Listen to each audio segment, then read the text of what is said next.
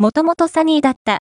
魔法使いサリーの名前の秘密、魔法使いサリーは、途中で解明していた魔法少女アニメの先駆け、魔法使いサリー、魔法少女まどか、マギカやお邪魔女ドレミなどのヒット作が生まれ、日本で多くのファンを抱える魔法少女アニメ。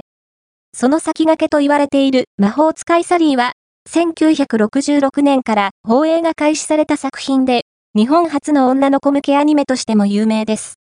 2年にわたり放映された後も、何度となく再放送され、1989年に第2期が放映されるほどの人気作品。しかし、漫画版の連載開始時のタイトルを知っている人は少ないかもしれません。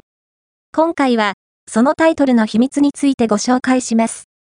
東映アニメーション魔法使いサリー第1期公式サイトより魔法使いサリーが、集英社の月刊誌リボンで連載開始されたのは、アニメと同じく1966年から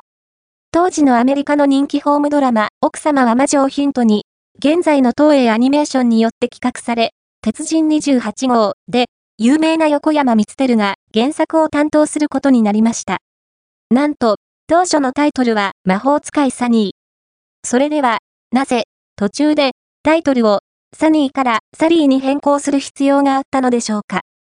サリーや呪文の秘密、リボン連載開始と同年にアニメ化された魔法使いサリーでしたが、問題が発生します。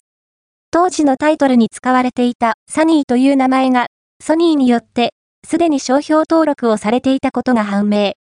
使用許諾を求めますが、残念ながら許可は下りず、結果として、サリーという名前に変更となりました。